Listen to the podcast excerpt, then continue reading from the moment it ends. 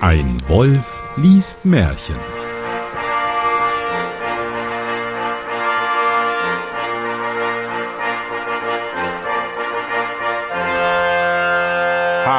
Hallo und herzlich willkommen zu einer weiteren Ausgabe von Ein Wolf liest Märchen. Mein Name ist Johannes Wolf und ich lese ein Märchen. Und damit ich das nicht alleine tun muss, habe ich heute einen ganz besonderen Gast bei mir, nämlich den Christoph. Hallo. Hallo Johannes. Ja, woher kennt man dich im Schnellverfahren? Äh, ja, man kennt mich nach wie vor aus dem Podcast Doppelbrett und vielleicht kennt man mich auch von Twitter ähm, als Porri und Lauch. Warum heißt es eigentlich Porri und Lauch? Ich dachte immer, das wäre dasselbe. Ja, es ist dasselbe. Äh, die Idee kam, als wir vor, äh, mir wurde jetzt neulich angezeigt, elf Jahren äh, habe ich mit meinem Bruder den Twitter-Account angelegt, weil wir damals noch geglaubt haben, alleine kriegen wir da niemals genug interessante Posts hin, weil da Twitter ja auch noch so ein bisschen so war, zumindest die Blase, in der wir uns damals bewegt haben, dass da man äh, immer irgendwelche Witze gerissen hat. Oh ich ja, glaube, wir haben nie irgendwelche. Gut. Was meinst du, Entschuldige? Ich erinnere mich gut. Also ich habe das geliebt, One-Liner rauszuhauen. Langes her. Und dann, dann hat, dann wurde das geliked. Oder, oder ich weiß gar nicht mehr, Sternchen gab's. Wo, Ja, damals gab es noch Sternchen. genau. Und, und heute ist es irgendwie so, man, man schreibt einen Gag und jemand anders denkt, oh, toller Gag, da muss ich noch einen draufsetzen. Das ist irgendwie so frustrierend. Ja. Oder es kommt jemand und sagt, den Gag gab es doch schon mal, den hast du gar nicht selber. Tweetklau, irgendwie ausgedacht. genau. Genau. Ja, ihr habt den und, zu zweit äh, gestartet, ja.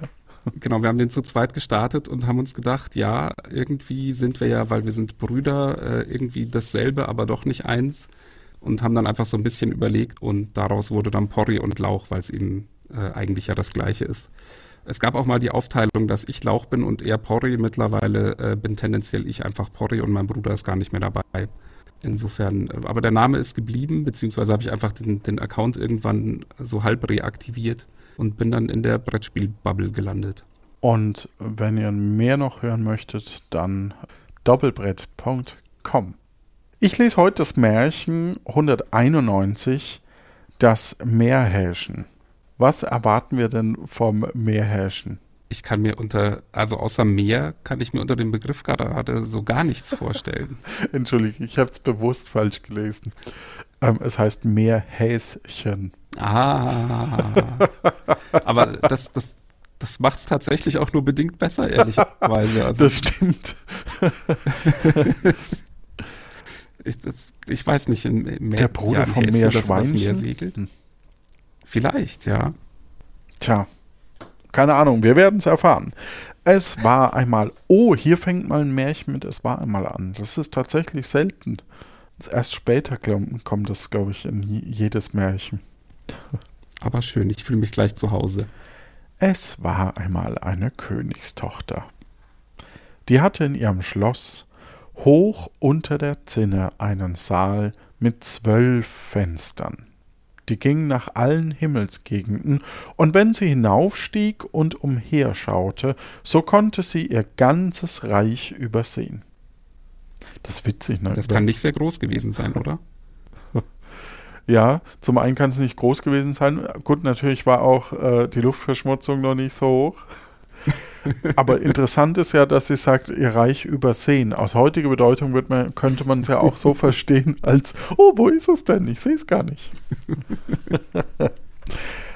Ach, alte Sprache, schön. Aus dem ersten sah sie schon schärfer als andere Menschen, in dem zweiten noch besser, in dem dritten noch deutlicher und immer weiter bis in dem zwölften, wo sie alles sah, was über und unter der Erde war und ihr nichts verborgen bleiben konnte.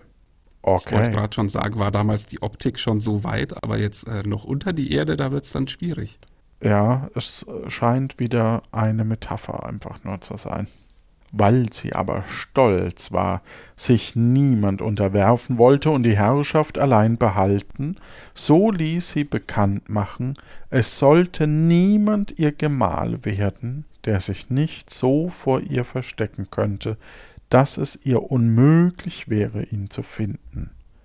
Wer es aber versuche und sie entdecke ihn, so werde ihm das Haupt abgeschlagen und auf einen Pfahl gesteckt. Man muss es ein bisschen fröhlich lesen, weil warum? es ist einfach so, warum? Ja. So ein bisschen Piratengeschichte, oder? Ja, ja, okay. Ja, ein bisschen. Passt wieder zum Meerhäschen. Mhm. Aber ich möchte jemanden Gutes treffen und dann sage ich, wenn ihr euch versteckt und ich finde euch, dann köpfe ich euch. Das ist doch, das ist doch kein gutes Angebot. Nee. Also ich frage mich auch da, also ich, ich würde ins nächste äh, Königreich, Königinnenreich, wie auch immer weitergehen. Es standen schon 97 Pfähle mit toten Häuptern vor dem Schloss, und in langer Zeit meldete sich niemand. Ja, Warum kein nicht? Wunder. Die Königstochter war vergnügt und dachte, haha, ich werde nur für meinen Lebtag frei bleiben. Da erschienen drei Brüder vor ihr und kündigten ihr an, dass sie ihr Glück versuchen wollten. Der Älteste glaubte sicher zu sein, wenn er in ein Kalkloch kriechte, aber sie erblickte ihn schon aus dem ersten Fenster, ließ ihn herausziehen und ihm das Haupt abschlagen. Ich dachte, das erste Fenster konnte nicht unter irgendwas gucken. Nö, aber Vielleicht hat er sich schlecht versteckt. ja. Der zweite kroch in den Keller des Schlosses, aber auch diesen erblickte sie aus dem ersten Fenster, und es ward um ihn geschehen. Sein Haupt kam auf den neunundneunzigsten Pfahl. Da trat der Jüngste vor sie hin und bat, sie möchte ihm einen Tag Bedenkzeit geben, auch so gnädig sein, es ihm zweimal zu schenken, wenn sie ihn entdecke, missling es ihm zum dritten Mal, so wolle er sich nicht mehr aus seinem Leben machen. Der ist ein guter Verhandler wahrscheinlich, ne? Könnte sein. Aber ich bin schon ganz gespannt tatsächlich. Weil er so schön war und so herzlich bat. So sagte sie, "Oh, ja, ich will dir das bewilligen, aber es wird dir nicht glücken. Den folgenden Tag sann er lange nach, wie er sich verstecken wollte, aber es war vergeblich. Da ergriff er seine Büchse und ging hinaus auf die Jagd. Er sah einen Raben und nahm ihn aufs Korn. Eben wollte er losdrücken, da rief der Rabe Arg, schieß nicht, arg, ich will's dir vergelten. Er, setzte ab, ging weiter und kam an einen See, wo er einen großen Fisch überraschte, der aus der Tiefe herauf an die Oberfläche des Wassers gekommen war. Als er angelegt hatte, rief der Fisch Schieß nicht, ich will's dir vergelten. Er ließ ihn untertauchen, ging weiter und begegnete einem Fuchs, der hinkte. Er schoss und verfehlte ihn. Da rief der Fuchs Komm lieber her und zieh mir den Dorn aus dem Fuß. Er tat es zwar, wollte aber dann den Fuchs töten und ihm den Balg abziehen. Der Fuchs sprach Lass ab, ich will's dir vergelten. Der Jüngling ließ ihn laufen, und da es Abend war, kehrte er heim. Hm. Ja, Und ne? jetzt vergelten sie es ihm. Ja, mir fehlt so ein bisschen die, keine Ahnung, die Unke oder so, die, die, die ihm irgendwie drei Wünsche gibt oder so. Ein, ein silbernes, ein goldenes und ein, ein äh, grünes Kleid und damit, keine Ahnung. Am anderen Vielleicht kommt sie noch. Eben. Oder eine alte. Eine alte ist auch immer gut. das klingt so abfällig, aber so, so das, ja, aber das, ist ja immer so. das ist ja dieses Märchen. Ja, so ist es halt im Märchen. Am anderen Tag sollte er sich verkriechen, aber wie er sich auch den Kopf darüber zerbrach, er wusste nicht wohin. Er ging in den Wald zu dem Raben und sprach Ich hab dich leben lassen, jetzt sage mir, wohin ich mich verkriechen soll, damit mich die Königstochter nicht sieht. Der Rabe senkte den Kopf und bedachte sich lange. Endlich schnarrte er Arg, ich hab's heraus, arg. Er holte ein Ei aus dem Nest, zerlegte es in zwei Teile und schloss den Jüngling hinein. Dann machte er es wieder ganz und setzte sich darauf. Als die Königstochter an das erste Fenster trat, konnte sie ihn nicht entdecken, auch nicht in den folgenden. Und es fing an, ihr bange zu werden, doch im elften erblickte sie ihn. Sie ließ den Raben schießen, das Ei holen und zerbrechen, und der Jüngling musste herauskommen. Sie sprach Einmal ist es dir geschenkt, wenn du es nicht besser machst, so bist du verloren. Am folgenden Tag ging er an den See, rief den Fisch herbei. Warum spricht er denn nicht gleich mit dem Fuchs, mein Gott? Wir wissen doch alle, dass es beim Fuchs erst passiert. ja, wenn die mal immer so intelligent wären in Ja. diesen Märchen, ne, dann könnten wir uns die halbe Geschichte sparen. ja. Das ist ähnlich wie wenn du Sachen suchst. Du findest sie immer am letzten Ja. Ort, ist doch klar. Vielleicht hätte er in umgekehrter Reihenfolge fragen sollen. Ja, definitiv. Am folgenden Tag ging er an den See, rief den Fisch herbei und sprach Ich habe dich leben lassen, nun sage mir, wohin soll ich mich verbergen, damit mich die Königstochter nicht sieht? Der Fisch besann sich, endlich rief er Ich hab's raus, ich will dich in meinen Bauch verschließen. Er verschluckte ihn und fuhr hinab auf den Grund des Sees. Nicht so lecker. Ja, aber wenn das der einzige Weg ist. Ja, stimmt natürlich. Die Königstochter blickte durch ihre Fenster, auch im elften sah sie ihn nicht und war bestürzt. Doch endlich, im zwölften entdeckte sie ihn. Sie ließ den Fisch fangen und töten, und der Jüngling kam zum Vorschein. Warum müssen die Tiere getötet werden?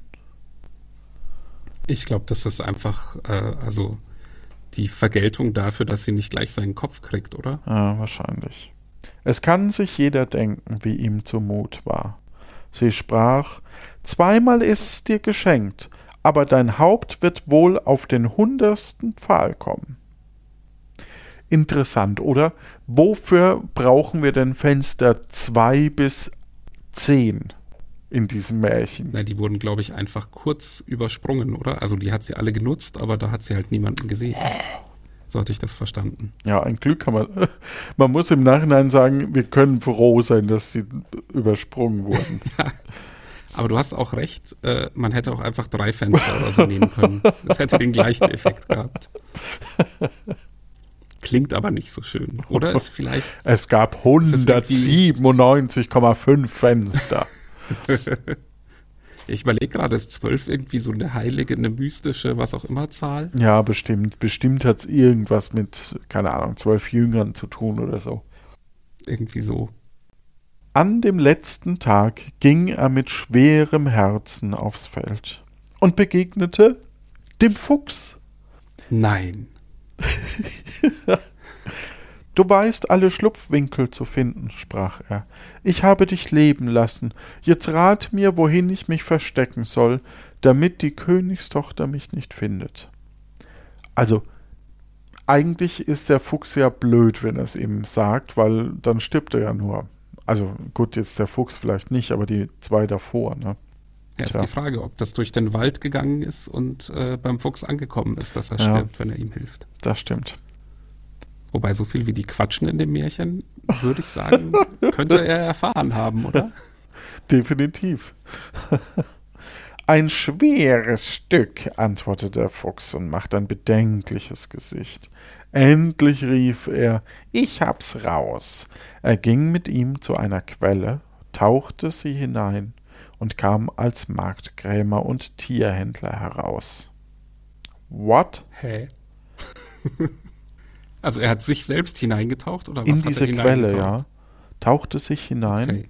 und kam als Marktkrämer und Tierhändler heraus. Hat er sich mal eben verwandelt. Ja, okay. Der Jüngling musste sich auch in. Ach so, der, der Fuchs war das. Der Ja, Jung.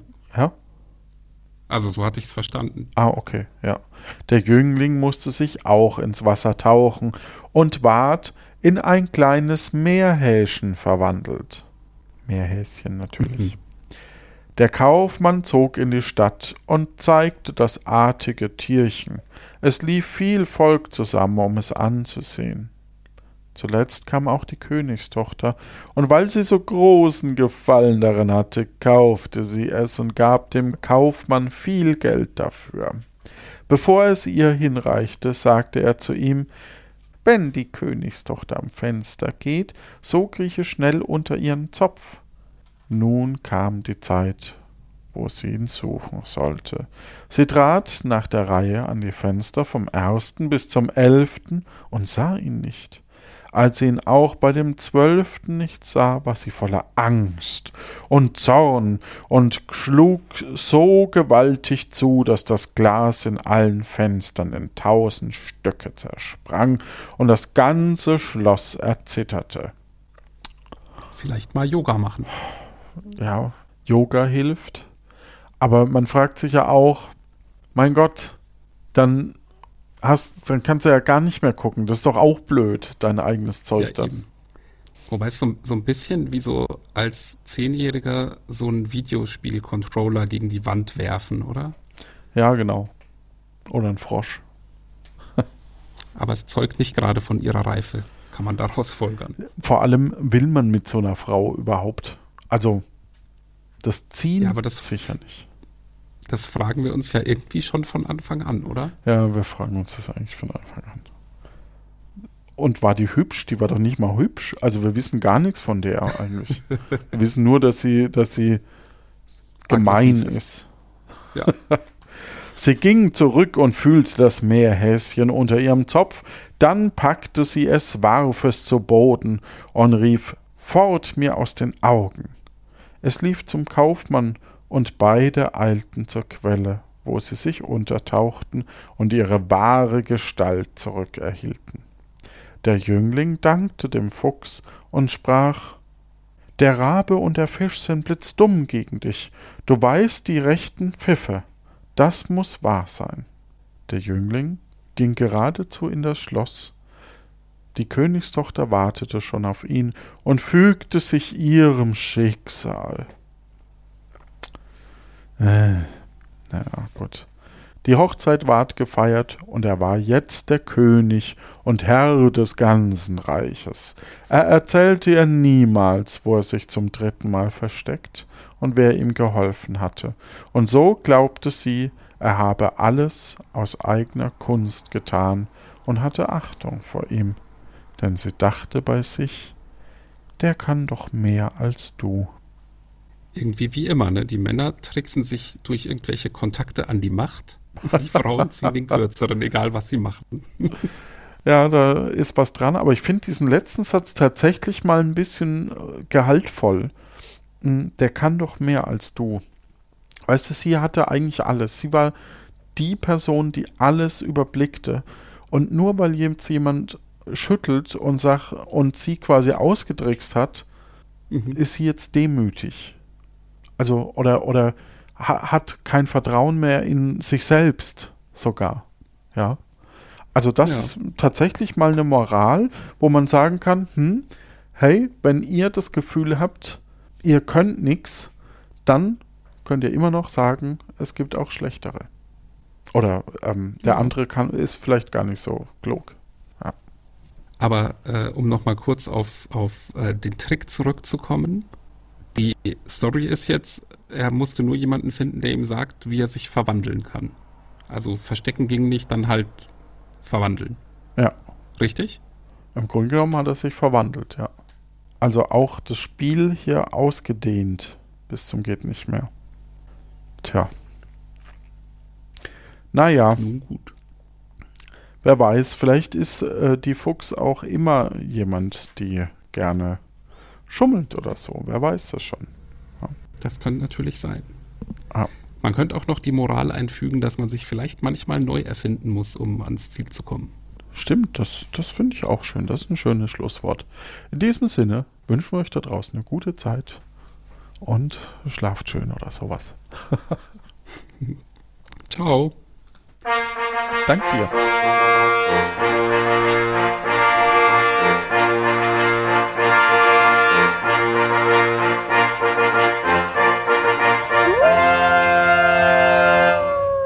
Das war doch schön.